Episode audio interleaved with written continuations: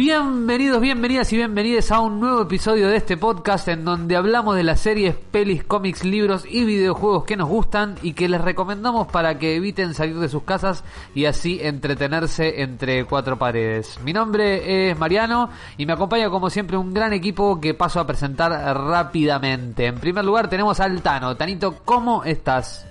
¿Cómo andan amigos y amigas? Muy entusiasmado porque en el momento en el que estamos grabando este podcast acaban de anunciar que van a declarar servicio público la telefonía móvil, el servicio de internet, la TV paga eh, y el congelamiento de tarifas. Así que hoy vamos a estar hablando... que sos. Hoy, Vamos a ser Venezuela. Vos querés ser Venezuela, boludo. hoy en mi columna vamos a estar hablando de eh, debates y régimen en torno a las potestades regulativas del Estado. No, mentira. Fascinante. Por el otro lado tengo a Fabio. Fabio, ¿vos cómo estás? Bien, eh, muy bien. Yo estoy muy preocupado por la República. Acabo de hablar con mi amigo Luis Brandoni y bueno, estamos viendo a ver qué podemos organizar para frenar este avance bolchevique, ¿no? Que ya nos están poniendo el chip de Bill Gates en la cabeza y ahora además, como no tienen cadena nacional, nos van a mandar ondas peronistas a través de internet. Eh, por el otro lado tengo a Manu. Manu, ¿cómo estás? Bien, bien. Un poco triste. Eh, Entiendo que este es el último programa. Ahora que terminada la cuarentena. ¿Ya no hay más cuarentena? ¿O, o Eh, seguimos después? Yo creo que yo creo que seguimos igual. Hay que ver si no tenemos que repensar el nombre, si si hay que pensar que- cómo seguimos, pero yo creo que seguimos. Vamos, vamos entonces. Dale, dale. Che, y Manu, ¿qué trajiste para hoy? Hoy vamos a volver a hablar de cómics. Dos series, una de Marvel y otra de DC, que comparten guionista, Tom King, eh, Vision o Vision y Mr. Miracle, dos de las mejores series de, de los últimos tiempos en lo que hace a cómic de superhéroes. Interesantísimo. Por aquí tengo a Ana. Ana, ¿cómo estás? Hola, ¿qué tal? Muy bien, acá desde el municipio de San Martín, todos los días sintiendo un poquito más el coronavirus en mi cuerpo. Eh, el coronavirus es una sensación eh, en este contexto ideal para, para los hipocondríaques, Eh, pero bueno, muy contenta igual por esta nueva normalidad comunista de la que hablan. Qué bueno, qué bueno. Y por último, pero no de última, tengo a mi amigo personal, el señor Lucho. Luchito, ¿cómo estás? Yo estoy muy bien, gracias a, a Lenin, estoy perfecto, muy contento, muy feliz eh, de todas estas nuevas noticias y esperando acá un, una nueva, un nuevo episodio de, de Neo Gamer Govisky. ¿En qué, ¿En qué lugar del territorio mundial estás en este momento? ¿Y dónde voy? Estoy en Mosca. Me vine a Mosca a cerrar unos, unas cositas con nuestro amigo Putin. Eh, llevo la vacuna, llevo eh, un par de mamushkas, eh, un par de maletines de, que quedaron de Skanska. A Natalia Oreiro también. A Nati, a Nati, voy en el avión de Nati que es diplomática, entonces no me abren nada, así que con eso está todo, está todo bien. Y eh, nada, les llevo un par de regalitos a ustedes. Qué lindo, yo siempre A mí si quise no me una. traes vodka no sirve, ¿eh? No, lo que les voy a llevar es comunismo. Bueno, Para todos, comunismo para todos. para todos se, se terminó. O sea, son- el, el comunismo es comunismo, no es comunisme. No nada de joda, nada de joda. Nada de joda. Che, ¿y qué, qué nos trajiste para hablar hoy? Vamos a hablar de la el Fortnite Champions Series que fue esta semana. Eh, muy poco com- comunista, pero bueno, ya tenemos que ponernos a hablar un poquito de videojuegos. Y vamos a hablar especialmente de la edición en Latinoamérica, como ya voy a avanzar un poquito, se hace en, en todo el mundo. Y vamos a festejar que tenemos un nuevo campeón argentino. Qué bueno, qué bueno. Me gusta que a pesar del encierro seguimos generando deportistas que se destacan a nivel mundial. Me parece maravilloso. Y yo por mi parte voy a hablar del juego del momento, que no es Fortnite en esta ocasión. Y que es una boludez gigante pero divertidísima que está explotando la internet nada más y nada menos que Fall Guys Ultimate Knockout. Así que doy por cerrada la presentación, les pido que se ajusten los auriculares y que si no los tienen puestos suban el volumen porque empieza un nuevo episodio de Cuarentena Neogamers.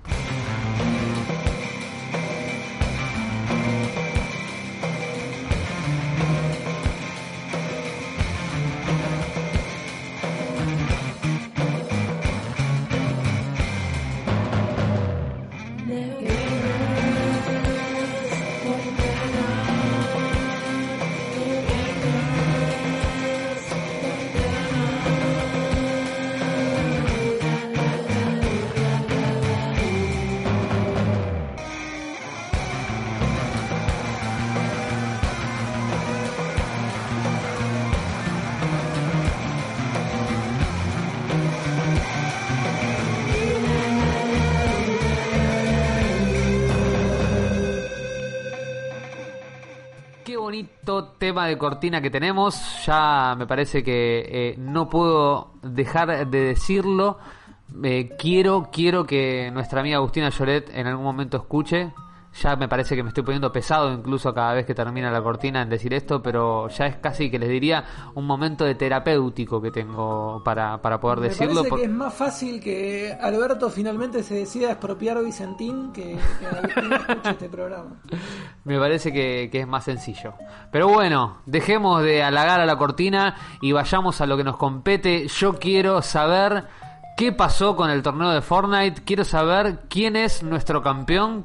Quiero saber cómo estamos en la competencia mundial de uno de los Battle Royale más populares del momento. Como les anticipé hace un ratito, tenemos un nuevo campeón, Tiago, Tiago Lap, que es un niño de 14 años, mejor conocido como King. Lo, deben haber escuchado porque hace unos meses, cuando fue el mundial propiamente dicho, eh, salió quinto en ese momento. Eh, ese mundial se, se jugó, porque ya no sé ni, ni cuál es la palabra, sí, se jugó. Se, si- se videogameó, no sé. Se jugó, claro, se jugó. ¿Cómo? Se Ma- jugó, más, bueno, que, mí- más que cualquier otro. O sea, se jugó más Ah. que cualquier otra cosa.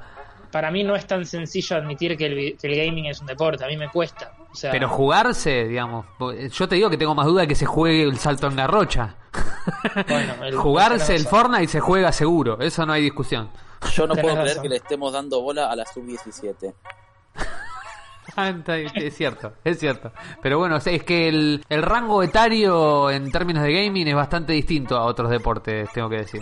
14, eh, King tiene 14 años. 14, primer año de la secundaria. Y hace un par de días, jugando un toquecín al Fortnite, se llevó 20 lucas verdes. En una Sí, tarde. tiene- ya se compró un par de departamentos, ¿no? El pibe. Eh, y eh, con el quinto puesto del mundial del año pasado se ganó un palo verde. O sea, la que nosotros nos juntás a todos nosotros y no la vamos a ver en toda nuestra vida, la que el pibe hizo por jugar al Fortnite en una tarde. Increíble, increíble. Es tan Pero es feliz. Quizás sí, habría que ver. No, yo tengo, no sé, yo no lo quiero garantizar, hay que escucharlo. Un día por ahí lo podemos entrevistar. Como ustedes saben, Tiago fue quinto en el Mundial. Les voy a, a contar un poco de qué va el Mundial para después contarles eh, qué fue lo que ganó efectivamente Tiago antes de ayer. Eh, el Mundial de, de Fortnite se juega en... Los tenistas sabrán de lo, que, de lo que les hablo en el estadio Arthur en Nueva York, donde se juega el US Open. Se saca la, la- lo que vendría a ser el parque de tenis. Se colocan todas las computadoras.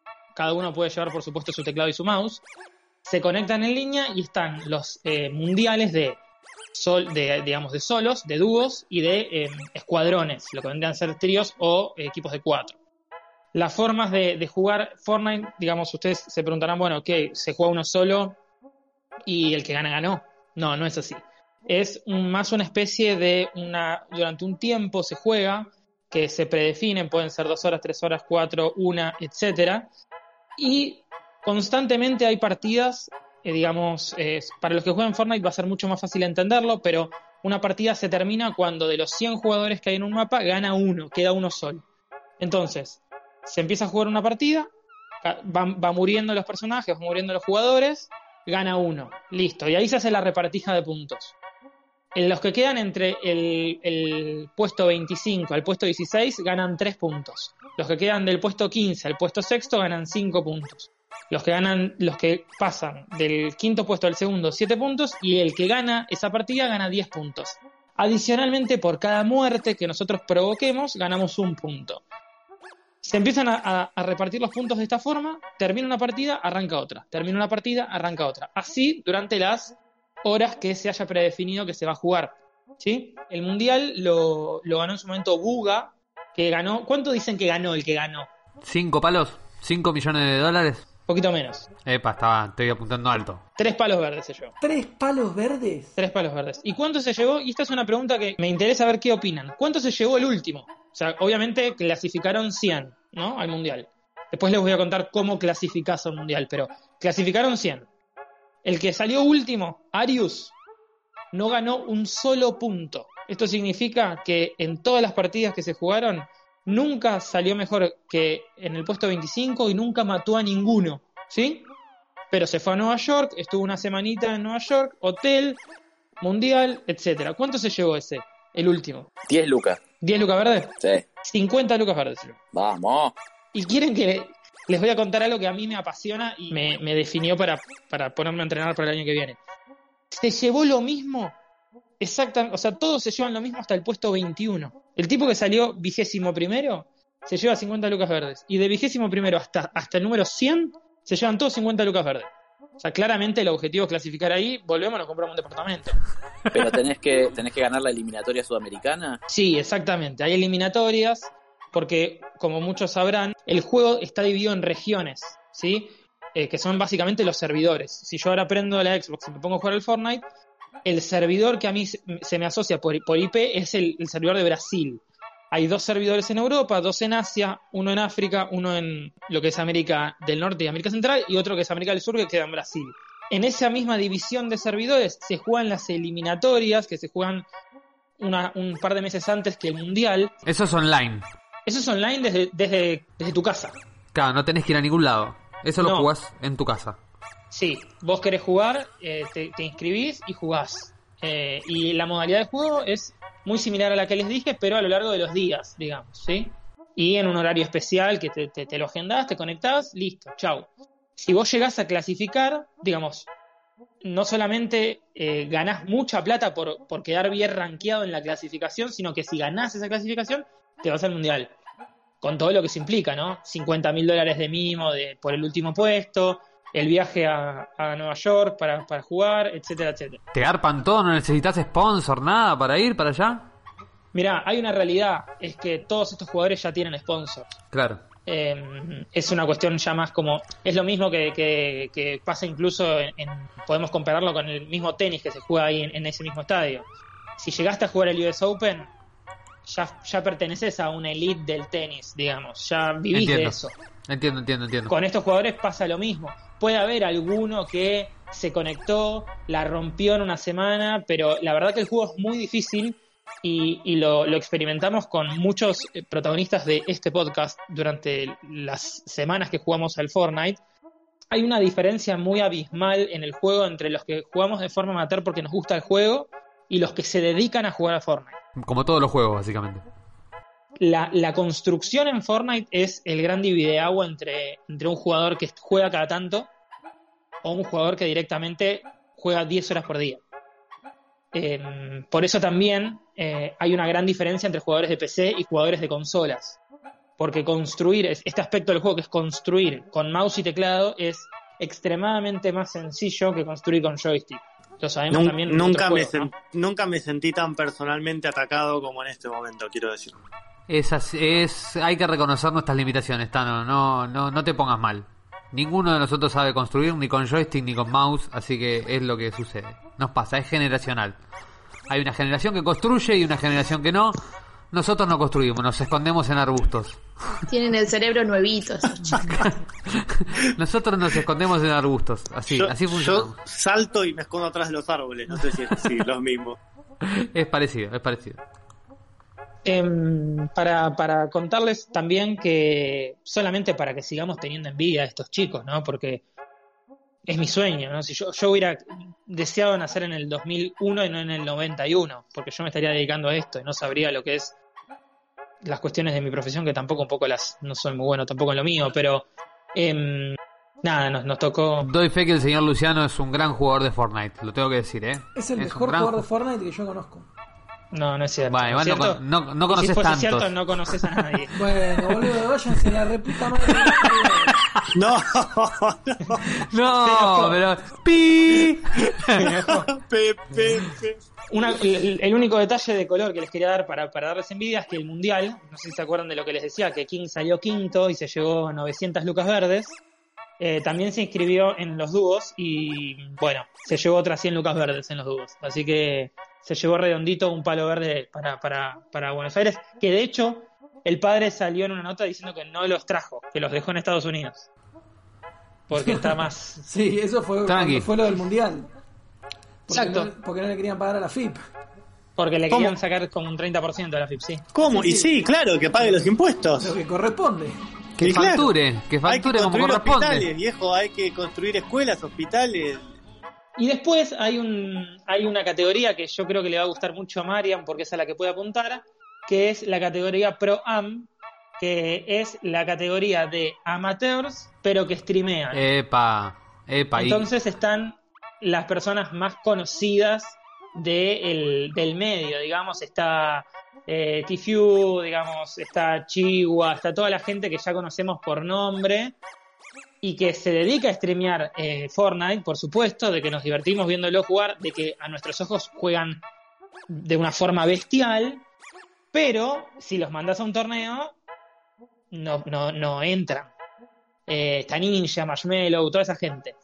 Em, y ahí, por suerte, los premios fueron un poquito más eh, módicos, digamos, y el último se llevó 20 lucas verdes y el que ganó se llevó un palo verde. Igual es un montón de plata. Es Para repartirlo, sí. para repartirlo entre gente que en general gana un montón de plata, es un montón más de plata, te diría. Sí, sí, sí, sí, ni hablar.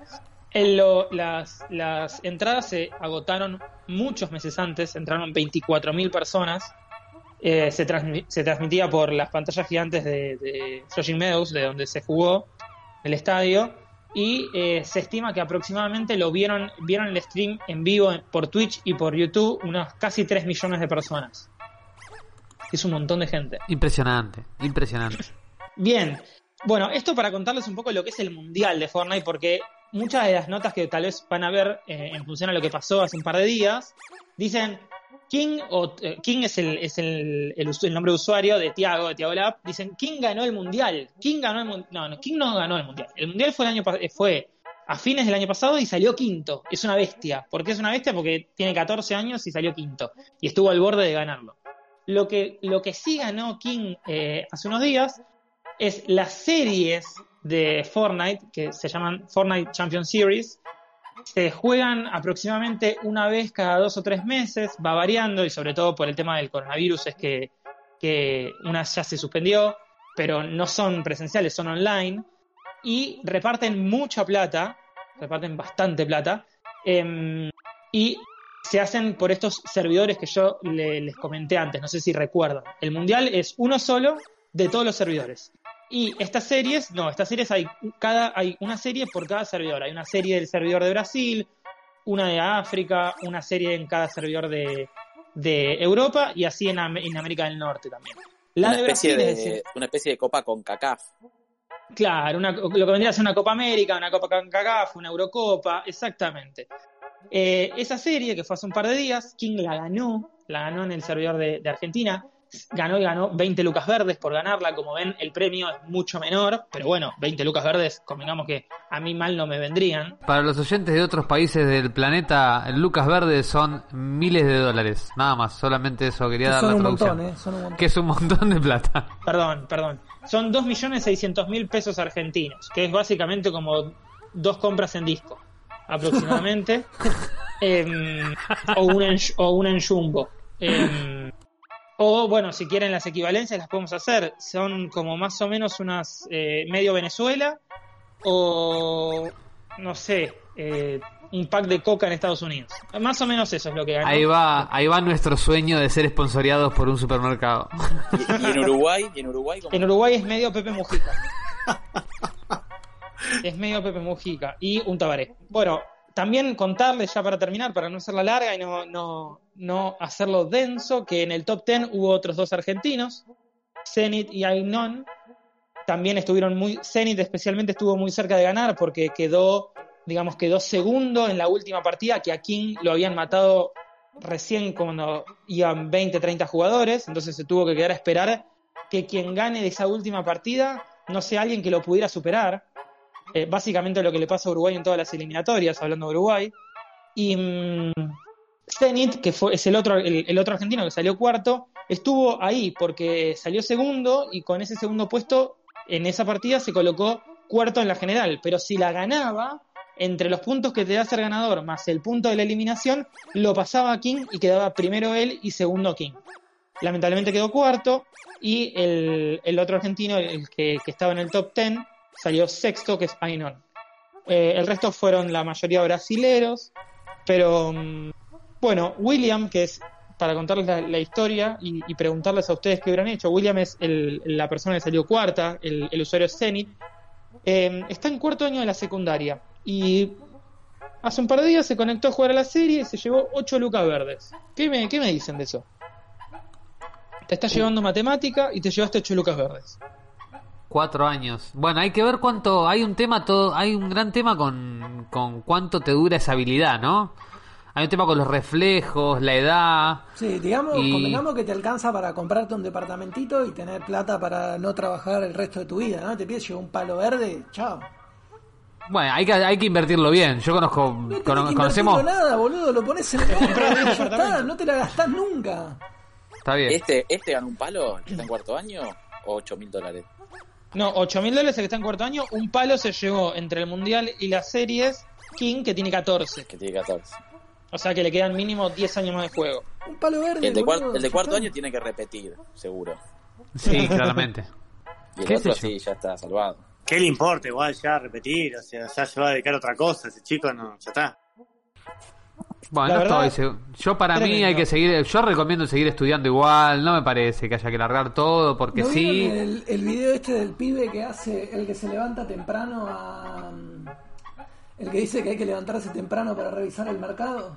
Que hizo un video y decía que Einstein dejó la escuela y no sé cuántos grandes genios dejaron la escuela. Escúchame, está perfecto. Está bien. Hay que levantarse temprano para ir al mercado central.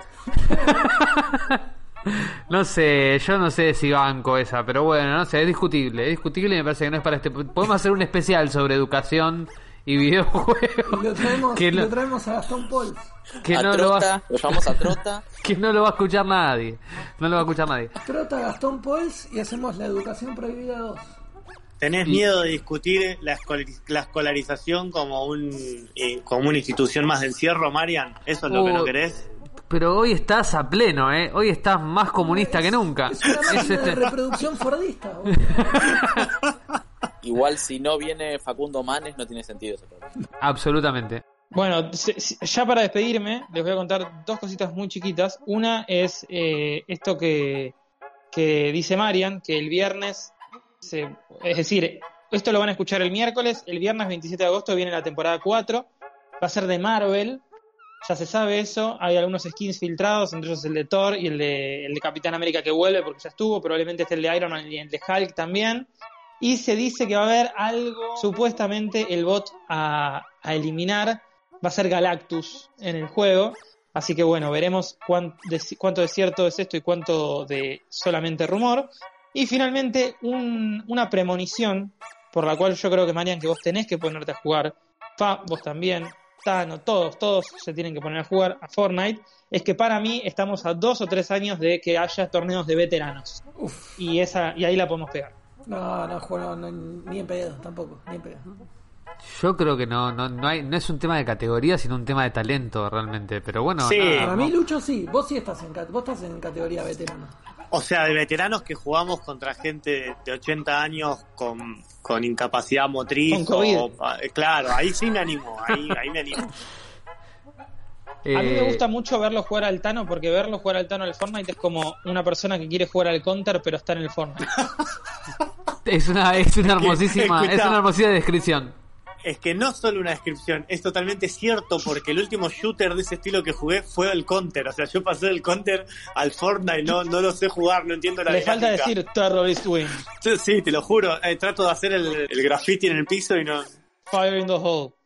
En fin, jueguen Fortnite, vean eSports porque es lo único que nos queda, porque ya no se pueden ver deportes porque no se juegan deportes. Y bienvenido Putin a la Argentina. Jueguen Fortnite que es gratis, ¿no? Me parece que eso es como importante. Y, multipla y multiplataforma. Gratis, multiplataforma, no se lo pierdan, es divertido. Jugar con amigues es muy divertido y después, bueno, si llegan a ser profesionales y ganan un montón de dinero, nos pueden donar Re. en alguna de nuestras redes, nos pueden donar un dinero para que, nada, pasamos un poco felices y seguir haciendo este contenido hermoso que hacemos. Como buen uruguayo, de arriba un rayo. Me voy a jugar a Fortnite. Un abrazo. gracias, Luchito, gracias. Y bueno, yo ahora quiero escuchar a nuestro amigo Manu, que nos trajo grandes cómics para disfrutar en esta cuarentena. Así es, para los que no ganan millones de dólares y para los que no tienen amigos, este, un par de recomendaciones, eh, cómics de superhéroes. Eh, hay un guionista que se llama Tom King, que es uno de los más, destacados, uno de los más nombrados en los últimos años. Últimamente viene trabajando bastante para DC, sobre todo. Eh, de hecho, fue el ganador de las dos últimas ediciones del premio Eisner, que es el más importante de la industria norteamericana del cómic, en la categoría guionista.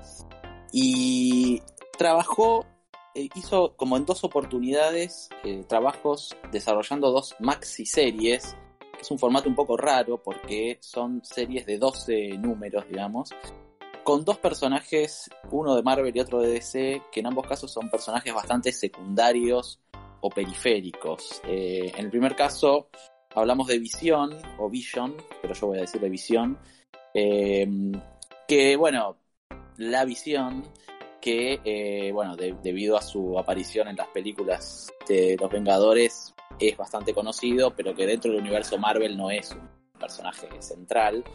Y lo mismo con Mr. Miracle o el Señor Milagro, Scott Free, que también es un personaje de DC que tampoco ha tenido a lo largo de su trayectoria un lugar muy muy destacado. Y lo interesante entonces es que Tom King agarró a estos personajes, los desarrolló en una serie eh, de 12 números con resultados realmente muy muy buenos eh, por la posibilidad que tuvo de hacer una, unas historias, podríamos decir, un poco más adultas, eh, y siempre Tom King tiene algo vinculado al trauma, algo vinculado a lo psicológico que trabaja en, en sus cómics. Y quizá esto pueda tener que ver con que eh, en los inicios de su carrera, después de haber sido pasante en, en, DC y en Marvel, en las dos campañas fue pasante, después del 11 de septiembre del 2001 se unió a la CIA, Tom King fue eh, durante siete años oficial de contraterrorismo de la CIA. ¿Qué? Mi sueño, mi sueño total. Esa no la tenía, ¿eh? Esa no la tenía, ¿eh? Estuvo en Irak. Bueno, ahora entiendo Grayson, digamos, entiendo por qué hizo Grayson después. Está bien, perfecto. Claro. Estuvo en Irak. Algunas de esas vivencias que tuvo en Irak las volcó en un cómic que se llama The Sheriff of Babylon, que está bastante, bastante bueno.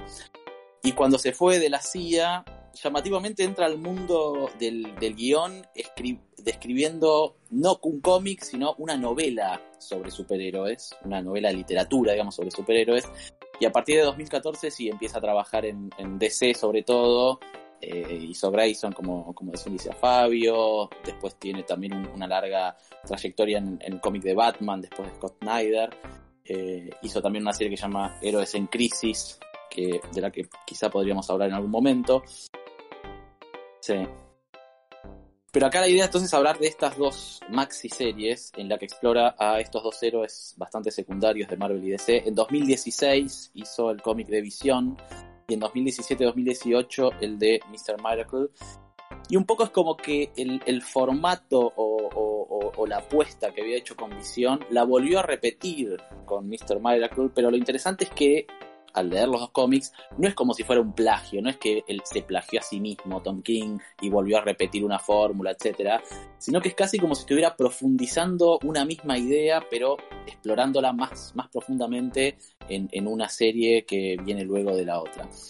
Las dos series, desde mi punto de vista, exploran una idea central que podríamos definirla como la pregunta ¿qué pasa cuando seres extraordinarios, que tienen superpoderes, etcétera, desean tener vidas ordinarias?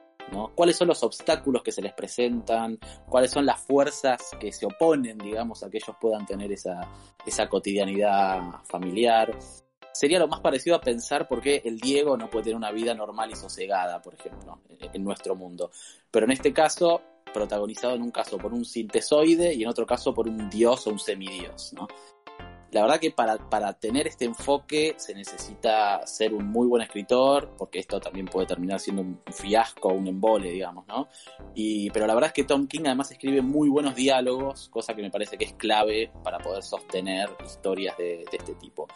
En el caso de Visión, que es un cómic que tiene dibujos del de, eh, español Gabriel Hernández Hualta, eh, contemos rápidamente quién es Visión, porque la verdad que podría llevar varios programas solamente a hablar de esto. Es un sintesoide, que es algo así como un, un androide, un humanoide, que fue creado por Ultron, el, robot malvado, que a su vez fue creado en el cómic, fue creado por Henry Pym, en, en la película por, por Tony Stark. Y este sintesoide, este cuerpo sintético, se le adosan los patrones mentales y emocionales de otro personaje. En el caso del cómic, el personaje es Wonder Man, que es Simon Williams, que es un, un, superhéroe. En la película, los patrones son los patrones de Jarvis, que es el sistema operativo que, que Tony Stark tenía trabajando antes de la aparición de Ultron. Eh, en su trayectoria, bueno, Visión tuvo innumerables idas y vueltas, tuvo reboots, eh, literalmente hablando, porque es una máquina, así que varias veces lo rebootearon de manera literal. Pero esta maxi-serie eh, que guiona Tom King arranca cuando Visión, después de crear en un laboratorio a una esposa hecha a medida, que se llama Virginia, y a dos hijos adolescentes, que se llaman Viv y Vin, que son todos iguales a él, todos sintesoides, la familia Visión se muda a un barrio, a un suburbio cercano a, a, la ciudad de Washington, para intentar vivir ahí una vida como la de todos los, los burócratas empleados del gobierno que viven en ese barrio de, de clase media acomodada. Pero, ¿qué pasa? Los patrones mentales que se le adosaron a Virginia, que es la esposa de Visión, son nada más y nada menos que los de Wanda Maximoff, que es la bruja escarlata, la ex esposa de Visión, que es un personaje que también en su trayectoria en los cómics tuvo bastantes desequilibrios mentales importantes a lo largo de su vida, con consecuencias tremendas, como por ejemplo la casi extinción de toda la raza de los mutantes en una saga que se llama House of M. Entonces digo, esta ama de casa, este sintesoide que es una ama de casa, tiene estos patrones mentales que en algún momento entonces empiezan a ser problemáticos. Porque mientras Visión, mientras su esposo sale a trabajar con los Vengadores y mientras sus hijos van al colegio, eh, esta ama de casa empieza a sondear en esos recuerdos traumáticos de Wanda y empiezan a pasar otras cosas que van escalando en buena medida porque todos los miembros de la familia aplican un, tipo de razonamiento ultralógico, ¿no? propio de quienes piensan a partir de algoritmos, como es el caso de estos sintesoides, y entonces van tratando de resolver de esa manera, aplicando esa lógica algorítmica, todos los problemas que se les van apareciendo, con lo cual las, cosas no pueden sino empeorar, obviamente, a medida que va avanzando la serie a partir de ese planteo inicial, digo, para no spoilear después lo que sigue, eh, es muy, muy interesante cómo va desarrollando Tom King esta vida familiar que se va encarajinando, digamos, hasta llegar a niveles insospechados. Y me parece que un dato más por el cual vale la pena revisar esta, esta maxi serie es porque de lo que se sabe hasta ahora de la serie que va a ser WandaVision, que se va a estrenar, todavía no se sabe si en diciembre de este año o el año que viene, en eh, Disney no, la historia no está basada en esta maxiserie, pero hay algo de la estética que me parece que sí va a estar sacado de acá. Las imágenes que se vieron de WandaVision tienen que ver con algo de una especie de comedia familiar, ¿no? Que no se sabe muy bien qué, rol va a tener eso en, la serie, pero para mí hay algo de esa estética de la familia tipo norteamericana eh, eh, compuesta por estos sintesoides que va a estar también en, en, WandaVision, así que esa puede ser otra razón también como para revisar esta serie de, de visión con guion de Tom King. La otra serie que hizo Tom King al año de, haber hecho este experimento muy exitoso en Marvel con visión fue Mr. Miracle o El Señor Milagro, con dibujos de Mitch Gerads, que es también un gran, gran dibujante. Yo la verdad no lo tenía hasta que vi esta serie y, me encantó, me encantó sobre todo las expresiones faciales que, logra hacer y, y, que es algo muy importante para, para el modo en que está narrada esta serie. El Señor Milagro es un personaje del cuarto mundo que fue creado por Jack Kirby. Otra vez volvemos a, mencionar a Jack Kirby. Eh, un personaje que, como decía antes, siempre fue medio secundario en el universo DC es el hijo del alto padre que en verdad fue criado por Darkseid, era como un rehén, era como un rehén en, en Apocalypse, ¿no? Habían hecho un intercambio de hijos entre el alto padre y Darkseid, pero después, como claro, un acuerdo de paz entre, entre Nueva Génesis y Apocalypse. Pero es creado por Darkseid, pero después es como una especie de renegado, ¿no? Porque abandona Darkseid, se pasa al bando de Nueva Génesis y se casa con Big Barda, que es una de las furias, una de las guerreras de Darkseid, que también defecciona, digamos, de, del lado de los malos y se va para, para el bando de, de, los nuevos dioses de Nueva Génesis. Cuando arranca esta, esta serie, eh, Scott Free, que es el señor Milagro, y Vic Barda, están viviendo en un departamento en California y Tom King los convierte en una especie de, pareja de personajes adorables, tipo salidos, no sé, como una serie tipo This Is Us o una cosa así, eh, donde están como construyendo su vida de, pareja al mismo tiempo que Scott intenta seguir su carrera de escapista profesional, ¿no? Él se dedica a ser una especie de Houdini, así que utiliza sus poderes para hacer espectáculos circenses de escapismo. Pero todo el tiempo, esa guerra eterna que hay entre Nueva Génesis y Apocalypse interfiere con estos proyectos eh, de la pareja. Y siempre queda una duda ahí que tiene que ver con la ecuación antivida, tampoco vamos a, a re- a recuperar acá toda la historia de, esa, invención, digamos. Es algo así como una especie de fórmula matemática o, o de razonamiento lógico que hace que permite dominar a las personas vaciándolas de su voluntad, ¿no? entre otros poderes. Es algo que Darkseid durante toda su vida persigue, a veces consigue, a veces lo pierde, pero que Scott Free tiene incorporado en, su propio ser, digamos, esa fórmula. Eh, hay, hay un cómic de, de, de lo que serían los nuevos Elseworlds o historias alternativas del Black Label DC, que es eh, Invasión Zombie, una cosa así, que tiene justamente que ver con eso, como qué pasaría si la ecuación antivida llega y desata como, como bueno, un, virus en, todo el universo. Claro, que tiene que ver eso, con el control de la voluntad, digamos, de, las personas. Es una fórmula que, que Darkseid siempre persigue y que Scott la tiene en su propio cuerpo. Y cuando la serie empieza, arranca con lo que parece ser un intento de suicidio de- del señor Milagro Scott. Y ahí ya se instala una ambigüedad, ¿no? Que va a atravesar toda la serie, porque Scott dice que en verdad lo que él no quiso suicidarse, sino que lo que quiso hacer fue una especie de performance definitiva del tema del escapismo, que es lo, que a él le gusta y lo que él hace, que sería tratar de escapar a la muerte, ¿no? Y que en verdad él no quería suicidarse, sino escapar a la muerte a través de una especie de performance, pero la mayor parte de la gente que lo rodea, su familia, Big Barda, todos, creen que en realidad sí se quiso suicidar y que ese es uno de los efectos de tener esa ecuación antivida en su propio cuerpo y de que finalmente eso tiene que ver con que Darkseid está jugando con su mente. En esta maxiserie hay otro round más de la eterna guerra entre Nueva Génesis y Apocalypse. Y en este round, eh, eh, el señor Milagro va a ocupar un lugar distinto porque va a ser un lugar muy, muy relevante, ahora sí. Pero sobre todo el, concepto es que la guerra y la violencia parecen como algo repetitivo, algo que termina como asqueando a, Scott y a, y Big Barda, a su mujer, porque los aleja de esa vida cotidiana en la que también van a pasar cosas muy, muy relevantes para ellos eh, en esta serie. Bueno, además hay cosas muy divertidas que atraviesan la serie, hay un motivo muy recurrente que son los, los homenajes a, Jack Kirby, que es el creador de, de- esta galería de personajes. El mejor es un- una línea que muestra una relación entre dos personajes, que, no los voy a nombrar, pero aparecen siempre como si fueran Stan Lee y Jack Kirby, ¿no? Y se toma una, una, Tom King toma una posición muy clara al respecto en torno a esa vieja cuestión de si en verdad Stan Lee le había robado parte del crédito a Jack Kirby por todas las creaciones, este, sobre todo en, en el universo Marvel.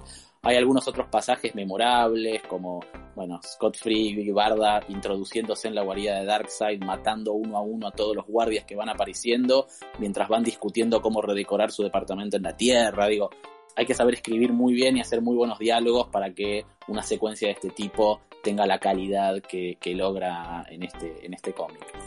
Darkseid es una presencia real en todo el cómic, como, como personaje, como adversario que, que aparece en la historia, pero también como una presencia en la cabeza, en la cabeza de los personajes, con la, el- con la ambigüedad de si es Darkseid, si es el personaje Darkseid que se está metiendo en la cabeza, o si es una especie de encarnación de la negatividad, de los propios límites que nosotros nos ponemos, ¿no? De las prisiones mentales, o sea, como si Darkseid fuera una especie de metáfora también del lado oscuro que cada una de, las personas tiene y que muchas veces atenta o boicotea contra la posibilidad de, lograr la, la propia felicidad.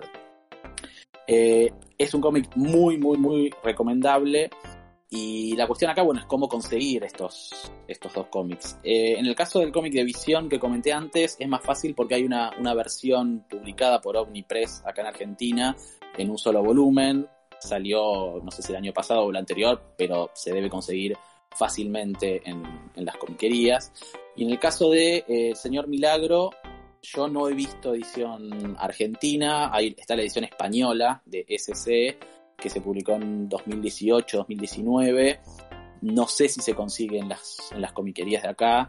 Sería bueno que OVNI, que ahora sí está desde hace tiempo, desde unos meses ya publicando mucho material de DC, por acuerdo con la editorial SC de España, pudiera publicar este, este cómic también acá en un solo volumen.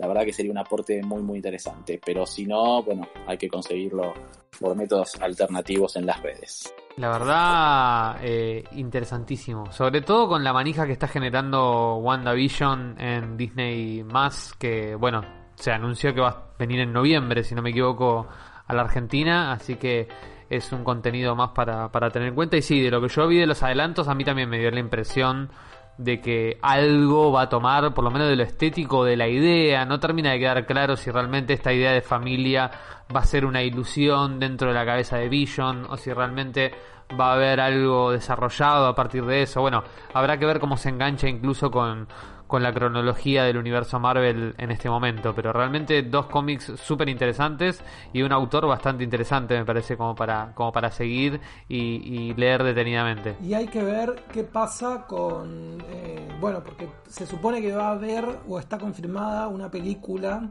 de los nuevos dioses para DC que la va a dirigir eh, Ava DuVernay, que es una directora afroamericana de Estados Unidos.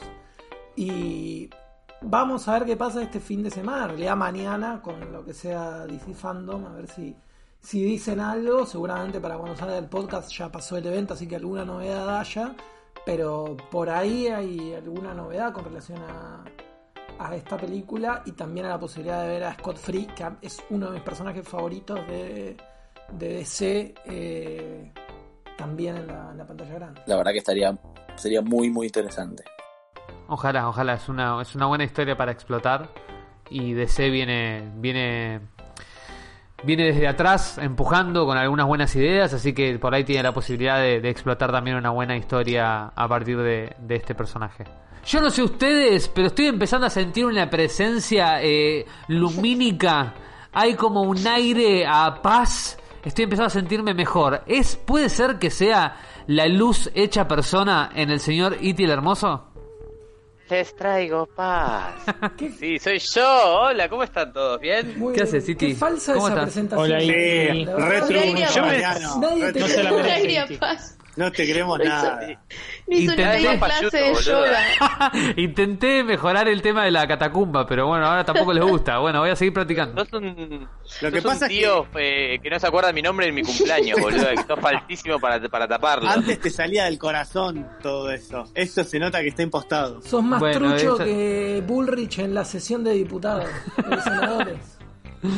Tremendo. Son más trucho que el billete de un men en peso que tengo acá apoyado en, el- mi, en mi estante, boludo. Bueno, hago lo que puedo, chicos. Voy a, voy, prometo la próxima hacer una presentación un poquito más digna. Bueno, hoy les preparé una de mi columna maravillosa de videos de YouTube. Una columna que quise hacer, estaba buscando. Primero quise hacer, les iba a hacer una columna de Videomatch. Pero Sabíamos. después, viendo, viendo todos los videos de Videomatch, dije, todos estos videos ya los conoce la gente. Como, viste, les iba a decir tipo el de la nena que canta La vida es un carnaval, tipo, todos esos videos, yo, yo doy por sentado que la gente sabe todo de Videomatch. Me gusta que nos sorprendas. Yo amo que digas que vas a hacer una cosa y después haces otra totalmente distinta porque me gusta el efecto sorpresa. Bueno, para entonces para cumplir la promesa, si nadie conoce ese video, pongan, eh, eh, creo que es Videomatch, La vida es un carnaval. Les debería aparecer un video de una nena que se llama Yamila Canta, La vida es un carnaval, que es de hace, está subido hace 7 años al canal Telefe.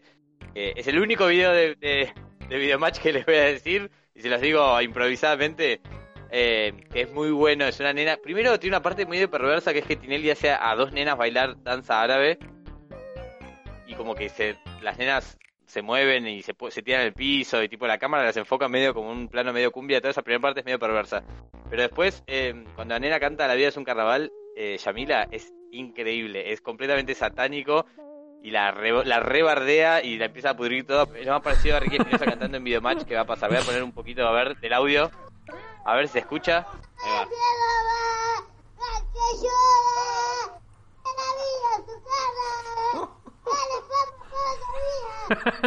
Me encanta que la agarra a Tinelli y le dice, dale papi, la seguís toda la vida. Y me da mucha gracia, es muy gracioso este video. Bueno, eh, eso, eso es para cumplir mi promesa de traerles un buen video de Videomatch. Eh, Quiero, quiero contar algo con este video. Históricamente me pasó que este video me hace acordar a Solita Silveira, no sé por qué. bueno, está bien, qué sé yo. Siento que es la mini Solita Silveira, o la, la Solita Silveira del futuro que vendría a ser la Solita Silveira del presente.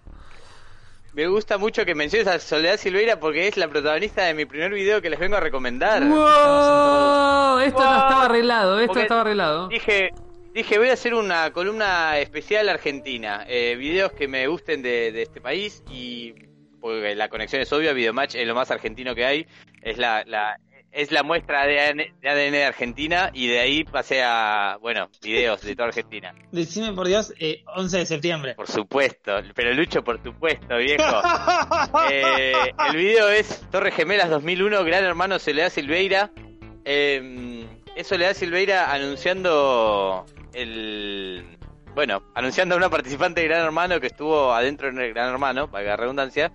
Eh, Tenés que ser fuerte. contándole que, que se cayó en las Torres Gemelas y es todo muy gracioso porque se lo cuentas como si a la mina, primero que la mina está afectada antes de recibir la noticia, lo cual ya te muestra lo, lo trucho que es el momento. La mina ya tiene los ojos vidriosos cuando ella le dice, bueno, estuviste en la casa, te quiero contar algo y la mina ya está llorando, como y después a contar, no sé, que mataron a toda su familia en un arrebato tipo eh, eh, Charles Manson. Em, y la mina le dice, bueno, uno, dos aviones se estrellaron contra las Torres Gemelas todos estamos deseando que haya mucha paz en el mundo y tenés que ser fuerte en este momento. A la mira que qué le importa, por favor, si lo pueden buscar y ver o refrescar. Para mí es un es un gran momento de la televisión, me parece fascinante. A mí la televisión argentina, eh, yo odio la televisión con toda mi alma, pero la verdad que me genera una fascinación como ver un accidente de tránsito y es que es imposible de obviar. De hecho, ahora estoy viendo el cantando por un sueño, lamentablemente. Eh, así que si pueden buscar este video de Torres Gemelas 2001 Gran Hermano Soledad Silveira, yo lo tengo guardado en una lista eh, subida por un usuario que es Marceap, pero debe haber 20.000 versiones más. Eh, es un clásico de clásicos. De Soledad Silveira pasamos a otra ídola argentina. A ver si, si me gustaría que todos los videos que voy a subir, que voy a comentar, alguien los adivine. Si yo digo Georgina Barbarosa y Marley, ¿alguien sabe qué momento de televisión es? Ay, no, no. No, pero no, no es. Pará, ¿no es el de, el de Georgina Barbarosa rezando el Padre Nuestro? No. No. El que se le olvida, ese video es maravilloso. Hay un video. ¿No es? El video, el video se llama. Yo ya les conté mi anécdota de. Yo, yo ya les conté mi anécdota de Georgina Barbarosa abrazándome durante Sí. minuto y medio. Sí, la, la, la en un evento de. ¿Puedo preguntar algo? de teatro por la identidad. Sí. Eh, ¿Tiene que ver con eh, una discapacidad visual? ¡Sí! Sí, sé. exactamente. El video, eh, bueno, yo la, la versión que tengo guardada se llama El comentario de Marley y subido por Primicias Ya. Eh, está Marley. es un programa que se llama, no sé, dice Splash. No, yo no sé bien los programas, yo solamente conozco la tele por YouTube. Eh, supongo que es un programa que implica tirarse al agua. Y Marley le está diciendo a Georgina Barrosa, eh, lo voy a ver si lo puedo poner, a ver. Eh, vino tu mamá a verte, vino, vino. No, mi mamá verme es un poco difícil. Ah, porque tu mamá es ciega. ¿Vino tu mamá a verte? No, mi mamá a verme es un poco difícil porque es ciega. ¡Ah, es ciega! ¡Juá, juá, juá, juá! Y decía, me encanta que Marley le responde, me olvidé que tu mamá es ciega. Como si fuera un dato. Y se caga de risa. Parece un momento Muy eh, guay. Muy bueno de la tele, eh, pero no tan bueno como el siguiente que les voy a mostrar, que quizás lo conocen también. Eh, todos ubican a un maravilloso político argentino, y cuando digo maravilloso quiere decir nefasto, que hasta hace unos años, a cada tanto se postulaba para distintas cosas, tiene la cara toda operada y decía que a los motochorros había que darles bala. Cherasni. Cherasni, por Cherasni. supuesto. El gran Cherasni. El gran Cherasni. eh, y hay un video que es Cherasni versus HP. No sé si lo conocen. Maravilloso. Eh, yo lo tengo guardado así. Este video que tengo guardado es Cherasni versus HP de un canal que se llama Stars Wow. Eh, el video es Cherani con una compu Hewlett Packard contando que la computadora de Hewlett Packard la compró por 3 mil pesos y que le tiró café encima y que la quiso cambiar y el seguro no lo cubría. Y entonces mi- el video dura un minuto nueve. A mitad del video dice, entonces lo que voy a hacer con esta computadora es esto. Y la empieza a romper, pero con la fuerza del señor Bertoló. Si lo pueden, por favor, google, búsquenlo ahora en YouTube y véanlo. De golpe él dice, y ahora, a ver, se me ocurre romperlo con un martillo. Saca un martillo que tenía preparado al lado y le empieza a pegar tan despacio. O sea, nunca nadie golpeó con menos fuerza una computadora que se está quejando de que se rompió fácilmente y le cuesta mucho romperla. O sea, realmente es un video que a mí me parece fascinante. Aparte, no sé el contexto del video, no lo no tengo idea. Eh, es muy bueno que el chabón dice que la compró el 31 de noviembre, lo cual ya, es, ya es- ya es gracioso. Eh, y nada, es una cosa, es el video más eh, de la política argentina, más señor Burns que haya visto mi vida. Increíble, increíble este video, increíble. Cherasny versus HP, búsquenlo en internet porque es maravilloso. Eh, si quieren, No se yo puede hacer más lento. les recomiendo que entren al Twitter de Guillermo Cherasny, que es arroba Gui Cherasny, y van a ver eh, su foto de avatar, que es increíble. Tipo, es como si a Cruella de Vil de 101 Dálmata se hubiese puesto y se hubiese derretido al sol. Reconocido hincha de Racing, Cherasny. Sí, sí. Eh, De hecho tiene una foto, tiene una foto de, del cilindro en, en- como en el cover de Oh, muy buena. del Twitter. Qué, qué tipo increíble. Ahora, ahora lo voy a investigar. Eh, sí, pero me acuerdo que había un video en YouTube que ojalá pudiese encontrar que era en Cherasny. El Tula, eh, como una junta de gente en un evento de Racing y en un momento Cherasny estaba comiendo pizza atrás y era muy gracioso. Bueno, pero eso cuando lo encuentre lo puedo recomendar. Por lo pronto recomiendo Cherasny versus HP, gran video. Em, cambiando de... Voy a recomendar uno al pasar, muy cortito, que es Álvarez Agis, o no sé cómo se pronuncia, dos puntos, la deuda es como la falopa. Increíble. Es muy bueno, pero digo, no lo iba a recomendar, pero lo- justo lo tengo acá abierto, me aparece acá recomendado al costado y es muy bueno. Eh, yo lo tengo de una cuenta que es Infocielo, que es simplemente un chabón diciendo la deuda externa es como la falopa. Al principio te encanta y después eh, te querés matar o algo así, dice, y después dice, bueno, medio malo lo que... Esa, que para mí la, me- la que mejor parte es esa. Hay momentos que ya, pero vos ves en sus ojos, esto es como el video de los Simpsons de Rafa. Ves en sus ojos Sí, cómo el chabón sigue hablando, pero se da cuenta que bardeó. Y entonces para y dice, che, no está bien lo que acabo de decir". Y no lo puedo editar porque está en Es vivo. un grande. Álvarez Yagis habla Aparte- muy bien, pero aparte es esas cosas que se da cuenta, ¿viste? Entonces como, eh, estoy bardeando. Increíble. Sí, es como es como la, la mina que salía en Crónica diciendo me hicieron la cola para decir que se habían colado en su coso. Es como frase que dice el chabón y al toque se da cuenta, estoy en tele, no voy a poder volver para atrás nunca más y esta frase ya quedó para siempre. Igual- Me Pero parece- aparte, ante Novarecio, que es como una señora escandalizada, tipo la cara que le pone. Lo mejor, del le hizo la segunda, tipo se quedó tranquilo. lo mejor del video es cuando dice. porque el chaval hace la pausa y dice. Se rió uno ahí. Que se está endeudando. Sí, sí. la empeora. La, la empeora, la empeora, la empeora. Bueno, a veces lo recomiendo así al paso ya que estaba. Eh, este, quizás lo conozcan, es un video que también se hizo conocido hace unos años, que a mí me gusta mucho y que en verdad quería hacer un especial de esto. Eh, de- quería hacer un especial municipalidades, pero voy a empezar por solamente recomendar este gran video, que es RCP Tigre. ¿Alguien lo, lo ubica? no lo conozco. No lo conozco. ¿Nadie? No, Partido no de Tigre. no lo vi, no R- lo vi. eh, ¿Nadie lo vio? Uy, no. No, no lo vimos. Maravilla. No lo vimos, no lo vimos. Bueno, si ponen RCP Tigre, les va a aparecer un video del canal diario de la capital de Mar del Plata. es un spot de, no sé, de la municipalidad de Tigre de emergencias médicas, o lo que mierda sea que, que No provea puedo salud, creer. cantando una canción increíble que voy a po- ponerla un poquito, a ver. Con YMCA. No, y el video es soberbio. Llamen, si ven que alguien se cae pronto. Llamen, Si no puede respirar, solo Si no Llamen. puede respirar, solo llamen. la ansia. No, la gente Es la gente más copada de la tierra esta. Lo que tiene es que se nota que son realmente los trabajadores y que no son actores contratados que hacen de paramédicos ni nada, ni nada por el No, estilo. por o sea, son supuesto. realmente ellos. Y te enseñan. RCP. eh. Me parece increíble este video. Eh, ¿Quién fue el que se le ocurrió que, que esto podía ser una buena idea? No, no puedo entender. Segundo, segundo 57, cuando el muñeco deja de ser un muñeco y es una persona que mientras está recibiendo RCP canta y mueve las piernas Maravilla. en el piso.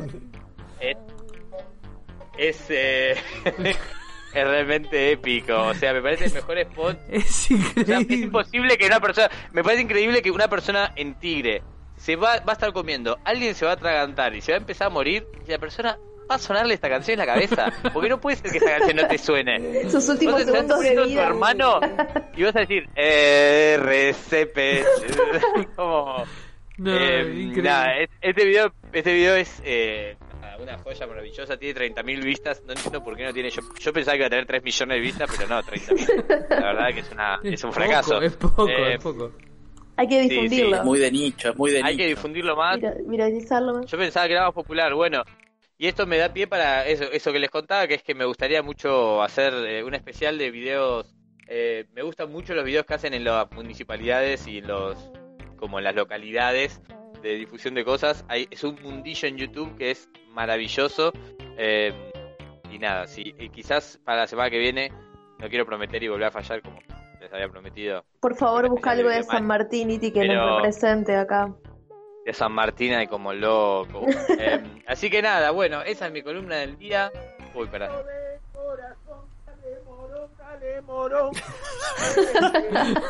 Este es, este es uno que estaba viendo de Morón. de corazón, dale morón, dale morón. Pero la voz de esa persona le están haciendo RCP. Es un señor que necesita RCP claramente. Lo tenía abierto, es, dice, es un video que se llama La Marcha de Morón, Julio Socio 1741 y está haciendo una canción para el gallo de, de Morón, el, club de fútbol de Morón. Por supuesto, le mandamos un saludo a toda la gente de Morón y de Zona Oeste. Eh, Increíble. está escuchando esto. Increíble. Pero bueno, espero que hayan disfrutado. La semana que viene voy a tratar de hacer un especial municipios. Si la suerte me acompaña, voy a tratar de tener en cuenta. Si quieren, hago unos especiales de historias detrás de un video. Ay, me encantaría. También, Tipo. Behind the video. Claro, tipo behind the video. Behind, behind de. Bueno, es como un poco como detrás del Me meme, encanta. pero bueno, es como. Que ya existe la página. Pero bueno, puedo, puedo, puedo hacerlo original para ustedes. Me encanta, me encanta, me encanta, me encanta, me parece un gran contenido. Este, la verdad que me reí muchísimo con estos videos que trajiste, muy, muy Viste, buenos. no te traje nada perturbador esta vez. Nada, absolutamente nada. Tuvimos un momento ahí medio oscuro con las niñas bailando árabe en Videomatch, se te escapó ahí un poco, pero, pero estuvo bien, Bueno, estuvo ese- bien. Ese, ese, ese fue Tinelli, no fui yo. No, claramente. De corazón, dale morón, dale morón. Bueno, los dejo con ese saludo. Hermoso Espero final. que les haya gustado. Nos vemos pronto. Chau. Nos Chau, vemos. Iti, gracias. Chao, chao.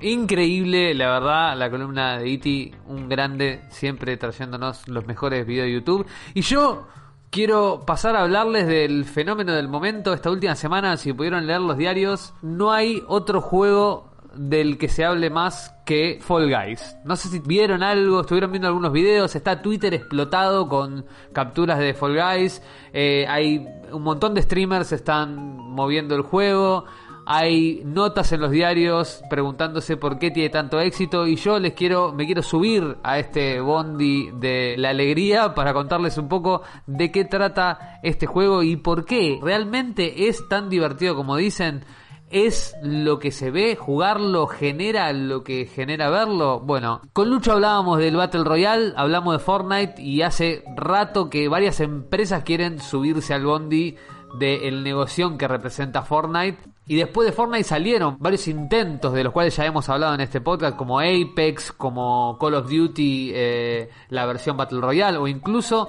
previo a Fortnite ya estaba el PlayerUnknown Battlegrounds, el PUBG, conocido también, o PUBG. Varios con este modelo de negocios del Battle Royale que a partir de un juego gratuito juntan a un montón de gente y con la venta de skins, de personajes, de cuestiones estéticas, logran juntar una fortuna de plata. Bueno, Devolver Digital, que es una publicadora, digamos, no es una empresa que desarrolla juegos, sino que los publica, que si me preguntan es para mí garantía de calidad, digo, si Devolver le puso el ojo para distribuirlo es porque algo tiene. Digo, Ape Out, Grease, Reigns, son todos juegos indies geniales que Devolver dijo, los vio y dijo, yo los voy a publicar. Y cuando los publica Devolver, en general, eh, probablemente tengan algo que los diferencie de, de la generalidad. Hay algo que los destaca.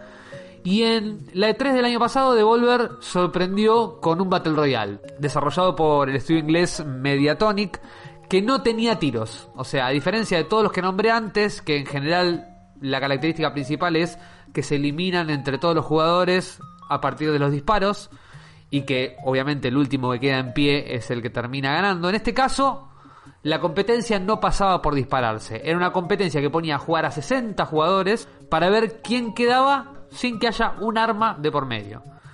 Justamente este juego es Fall Guys Ultimate Knockout se llama. Por alguna razón, antes de su lanzamiento, las voces de lo divertido que iba a ser este juego se difundieron por toda internet y la beta, que es como una prueba a la cual pueden acceder algunas personas que se inscriben previo al lanzamiento, tuvo récord de viewers en Twitch y algo se generó en la prensa que hizo que la gente estuviera atraída por lo que era este juego.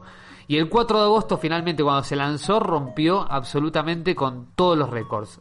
A los minutos de haberse puesto disponible el juego había 120.000 jugadores conectados. Y a las 24 horas ya había un millón y medio de personas conectadas jugando Fall Guys.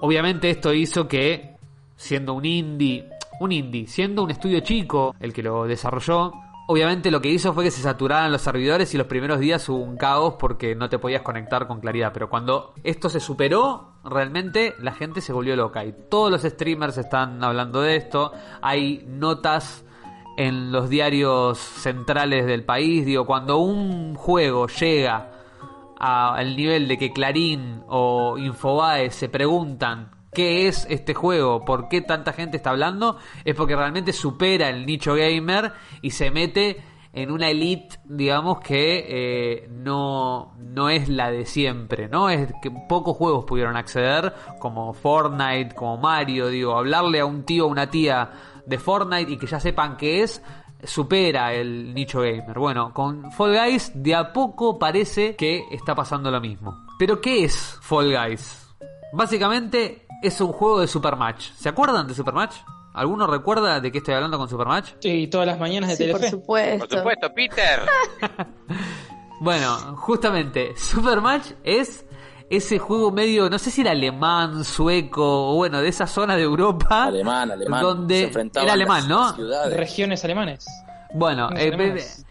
Esta cosa de un montón de gente defendiendo a sus equipos y haciendo pruebas de lo más bizarras, disfrazados de animalotes, esquivando tubos y, y con pisos enjabonados, patinando y cayendo en piletas, tratando de superar pruebas y acumulando puntos de una manera muy poco clara, que en definitiva terminaba poniendo como ganador alguna de estas regiones, como dicen mis compañeros de podcast. Bueno, Fall Guys es eso. Nos apersonamos en nuestro avatar, que es una especie de criatura con forma de poroto antropomórfico con bracitos y piernitas, y nos enfrentamos contra 59 jugadores en distintas pistas, distintas canchas, que presentan obstáculos y consignas que tenés que resolver recorriendo pendientes rebaladizas, plataformas giratorias, obstáculos que se nos van presentando con una mecánica divertida porque es simple, digo, pocos botones para apretar, digamos, tenés que desplazarte hacia adelante, podés saltar y podés tirarte medio como en palomita para tratar de, llegar antes a determinados lugares y no mucho más. Quizás tenés un botón para agarrar alguna que otra cosa en alguna de las misiones específicas, pero en general es no mucho más que eso y con unos movimientos torpes que hacen que te genere como una ilusión de que vos tenés el control absoluto de lo que está pasando, pero haciendo 60 de esos porotos, todos juntos, en un lugar determinado, se vuelva todo lo suficientemente caótico como para que no sea para nada controlable realmente y llegar a la meta se vuelva algo bastante desafiante. El, el juego consiste en superar cinco canchas de estas, o sea, si superamos cinco canchas, vamos a lograr obtener una corona, que es el objetivo primordial, y es quedar como el, el- campeón de la partida. Si lo tengo que dividir en como tipologías, diría, de los niveles, existen como cuatro modos de juego diferentes. Un modo carrera, donde tenés que llegar a la meta evitando obstáculos. Eh, y obviamente se eliminan los jugadores que quedan últimos. Ah, Hay un modo supervivencia, donde tenés que cumplir determinadas condiciones y los que no cumplen esas condiciones se quedan afuera. Hay un modo de equipo donde te agrupan por colores, en general cuatro equipos, tres equipos, y te ponen una tarea específica, no sé, juntar los huevitos que hay en el centro de la cancha y llevarlos a tu arco. Bueno, y en ese, con un equipo aleatorio, ¿no? Porque te, te asignan un equipo que vos no conocés, son todas personas que están conectadas al mismo juego, y tenés que, con estos choques, con estos saltos, agarrar ese huevito que está en el medio y llenar la canasta tuya de tu equipo de la mayor cantidad de huevitos para poder ganar la partida. Los que no llegan, los dos equipos que, que llenan con más huevitos clasifican y los otros dos quedan expulsados. Y ¿Te después puedo pedir si dejás de decir la palabra huevitos, por favor? Dale, bueno, es que son huevitos, pero bueno, pueden ser otras cosas también. No, basta. por Hay favor. uno, por ejemplo, que es de... Sí, de siete testículos. Bueno, hay una hay un desafío, por ejemplo, que es que tenés como una cola de perro pegada y se la tenés que arrancar a otro jugador y el equipo, los equipos que consiguen tener más colas de perro pegadas son los que terminan ganando. Y la final que es como similar a la carrera o la supervivencia, pero solamente queda uno. Es decir, se van descartando a partir del avance en las distintas pantallas, que en total son 5, van cayendo distintos jugadores hasta que queda la final, que son 10 jugadores, y ahí sí, el que gana, gana en definitiva la competencia y es el que gana el Battle Royale, el que queda sobreviviente. Realmente el juego, a pesar de estos controles simples, esta sensación de que lo podés controlar con todas las de ganar y que de repente te toque otro jugador y te huele de la pantalla o te pegue uno de los de los tubos que hay rotatorios en el medio de la cancha y te huele al carajo en- mientras tratando de avanzar es súper divertido y súper accesible también, digo, porque esta sencillez también hace que cualquiera que más o menos tiene idea de un joystick, digo, yo he escuchado a algunos reviewers que decían, no, bueno, cualquiera que no haya jugado un videojuego puede agarrar el joystick y darle para adelante, bueno, no sé si están así, pero sí es que es muy sencillo, es decir, Vos podés agarrar el joystick y en poco tiempo aprendés las mecánicas fácilmente y después la variedad de escenarios, la rotación de los desafíos es realmente no te cansa, no te cansas nunca. Podés estar una partida tras otra jugando y con esta ilusión de que realmente es sencillo, porque parece muy fácil llegar a la meta. Y lo cierto es que es un caos, es realmente caótico. Y después tiene la ventaja que me parece que es lo que sobre todo llevó a que tenga eh, el éxito que está teniendo, que es divertido de ver, porque realmente son graciosos los muñequitos, la estética de los muñecos es muy graciosa, tiene todos muchos colores pastel, una cosa muy muy simplista, ¿no? Muy sencilla, que, que hace que sean graciosos incluso los movimientos, cómo chocan, como si fueran eh, monigotes o, imagínense mamushkas con, hoy que hablamos de las mamushkas con Lucho, mamushkas con bracitos y, y piecitos que van caminando y se van chocando entre ellas eh, para tratar de ir superando distintos obstáculos. Y realmente es muy divertido. Lo particular es que salió exclusivamente para PlayStation 4 y para PC por ahora. Para PlayStation 4 tuvo el acierto de aparecer como uno de los juegos regalados de PlayStation Plus. Es decir, si tenés una suscripción de PlayStation Plus, que en general se paga anualmente y difícilmente quien tenga una PlayStation no esté pagando la suscripción anual de PlayStation, el juego es gratuito. Y eso hace, obviamente, que tener una base de usuarios rápidamente que te permita una difusión mucho más fácil, digo, ¿no? Un, un poco el eh, uno de los secretos, creo que del éxito que está teniendo tiene que ver con esto. La comunidad de PlayStation tiene casi 100 millones de consolas en todo el mundo. Si calculamos que por lo menos un 80% deben estar pagando PlayStation Plus, hay una, una potencialidad en la distribución del juego y la cantidad de usuarios, la base de usuarios que es enorme. Y eso generó, obviamente, muchísima, muchísima expectativa y, fue un acierto. Digo, esto ya había pasado con Rocket League en su momento, que fue un juego que salió como muy desde abajo y haber salido gratuitamente para PlayStation Plus hizo que despegue a un nivel que hoy es un juego incluso donde hay competencias de Rocket League. Realmente es un juego muy divertido, como les digo, si están escuchando esto en agosto de 2020, descárguenlo en PlayStation. Si tienen PlayStation Plus y están pagando PlayStation Plus, no duden en descargarlo. Porque si lo prueban, realmente no van a dejar de jugarlo. Las partidas son cortas, entonces uno puede jugar casualmente. Te conectás, 5 minutos, jugás dos o tres partidas y seguís. Es algo muy de, de- de- del casual gaming. Y después, eh, también está disponible para PC. Y para PC hubo una particularidad, un problema bastante particular en Argentina que hoy eh, Devolver Digital tuvo que salir a, pedir disculpas y a, y a ofrecerse a ayudar a los usuarios argentinos. Porque resulta que en Steam nuestro, nuestra moneda estaría siendo la, la más devaluada de, de todos los eh, de todas las versiones de Steam de todo el mundo. Entonces, los juegos, yo, nosotros ya venimos diciendo hace rato que, que están especificados en Steam y que eso hace que para nosotros sean muchísimo más accesibles. Bueno, quien tiene la habilidad de utilizar proxies y de conectarse a partir de un puente en Argentina a la tienda de Steam de Argentina y vive en economías que están un poquito mejor ubicadas, pueden llevarse juegos a muy bajo costo. Y bueno, sucedió esto que a cuando se lanzó este juego en la plataforma de Steam y particularmente en el sitio oficial de Fall Guys, estaba en oferta a 300 pesos. Que en dólares no hice la cuenta, pero es muy poco. Entonces lo que sucedió fue que muchos portales de reventa de códigos hicieron compras masivas en la tienda de Argentina para poder revender los códigos a un precio más alto. Esto que es claramente una estafa, lo detectó eh, Devolver Digital y dio de baja todos los códigos comprados en Argentina, con lo cual muchas personas que habían comprado el juego legítimamente desde nuestro país perdieron su copia. Entonces, ¿qué hizo Devolver? Tomó dos medidas. Una fue aumentar el precio para desalentar esta práctica. Es decir, ahora ya no está más 300 pesos, sino que está 700. Y la otra fue devolverle el dinero a quienes habían comprado y perdido su código. El problema está que, que el que lo compró en 300 pesos, ahora lo tiene que comprar a 700. Entonces lo tiene que comprar al doble, básicamente. bueno, loco, es la culpa de la vivada argentina, hermano. Pero eso no fue una vivada argentina. Nosotros lo compramos legítimamente de Argentina. La vivada es de los de afuera que utilizaron el sistema argentino para, para, para generar una estafa y revender los Se códigos. compraban un juego con una caja de paracetamol. Eran, eran argentinos, seguro. No, no, no está claro que sean argentinos, no lo descarto igual, no lo descarto.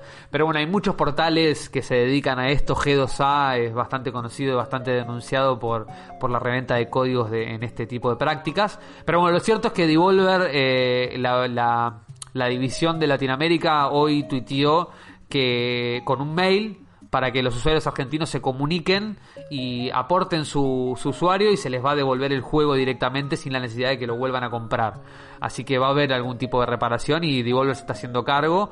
Pero bueno, eh, es algo que, fue particularmente llamativo, sobre todo desde nuestra tienda y de que nosotros siempre sostenemos. Digo, Steam es muy barato respecto de lo que implica comprar un juego en dólares y bueno, no somos los únicos que lo sabemos. Claramente hay otros que se quieren aprovechar de, de esa ventaja y revender y sacar una ganancia. Así que si quieren acceder a Fall Guys, no tienen más que tener un PlayStation Plus y descargarlo gratuitamente. Probablemente se pueda comprar. Está alrededor de 20, 30 dólares. Es bastante, te voy a decir.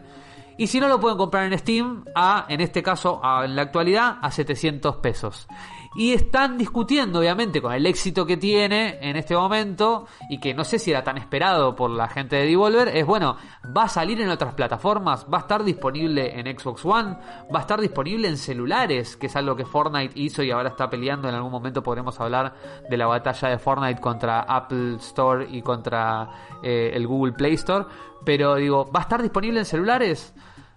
Pareciera, según lo que dijeron la gente de Devolver, que están desarrollando por lo menos una versión para iOS y una versión para Android. No queda claro que Xbox vaya a tener acceso a este juego.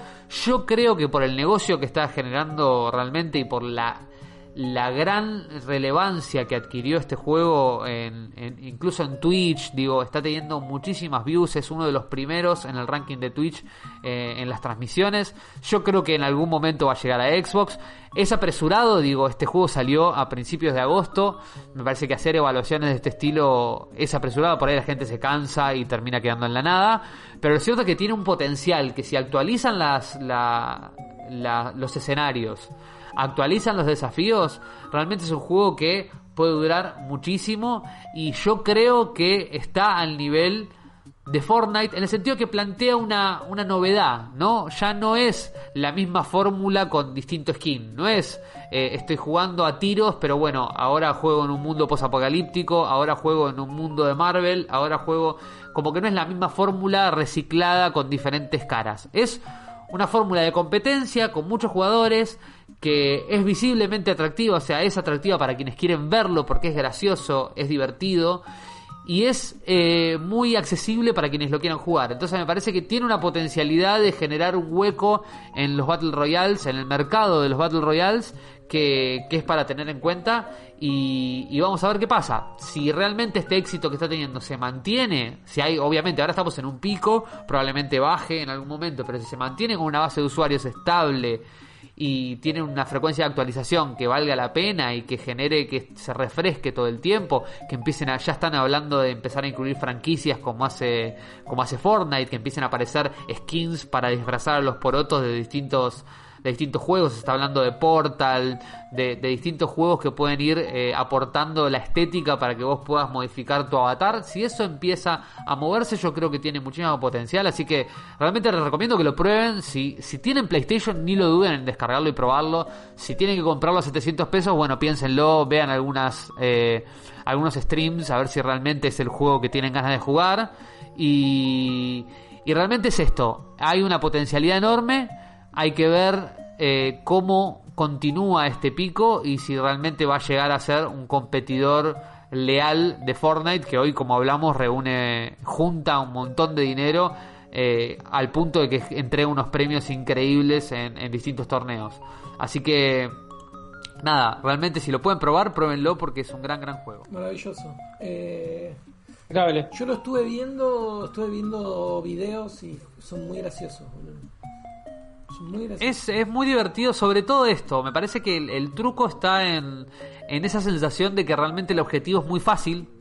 En que vos lo estás mirando y decís, yo lo podría hacer tranquilamente eso. Y después cuando tomás el control, se vuelve mucho más complejo. Digo, a mí me pasó, yo miraba y decía, pero esto realmente es una boludez. Y cuando agarras el control, es muy complejo. Así que, nada, yo creo que, que, puede, que tiene un gran potencial.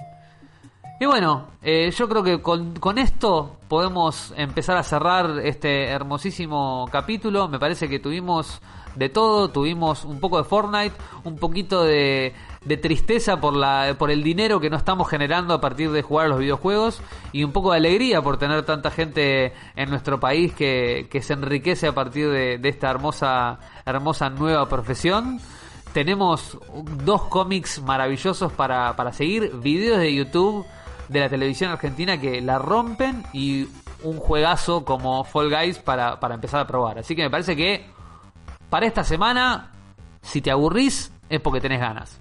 Increíble. Y para la próxima nos juntamos, ¿no? Y yo creo que venimos así, ¿eh? Yo creo que si sigue así la cosa, si seguimos con mil casos por día en la ciudad... A... Estoy para ir a tu casa, abrime la puerta. Y bueno, si están a mano, si nos tienen a mano, síganos en redes sociales. Síganos en Instagram, en arroba neogamerstv. Síganos en YouTube, en youtube.com barra neogamerstv. Y ahora sí, en Twitch, twitch.tv barra neogamerstv, que estamos haciendo las transmisiones en simultáneo con el señor Itier Hermoso los lunes a las 11 de la noche. Síganos en todas las plataformas podcasteras en las que se publica este podcast, en iBox y en Spotify. No se olviden de lavarse las manos, higienícense las manos. las manos por favor, por favor, Marian, vos que sos un comunicador muy seguido, muy escuchado, decirle a la gente que no tome dióxido de cloro. No tomen dióxido de cloro, no sean sanguangos, no le hagan caso a algunos comunicadores irresponsables que deberían estar penalmente sancionados. Que voy a tener novedades pronto con respecto a eso. Bueno, sigan las recomendaciones del Ministerio de Salud y cuídense mucho porque los queremos otra vez escuchando un nuevo episodio la semana que viene de Cuarentena Neogamers. Chao, chau. Adiós. Hasta la semana que viene. Chao, chao.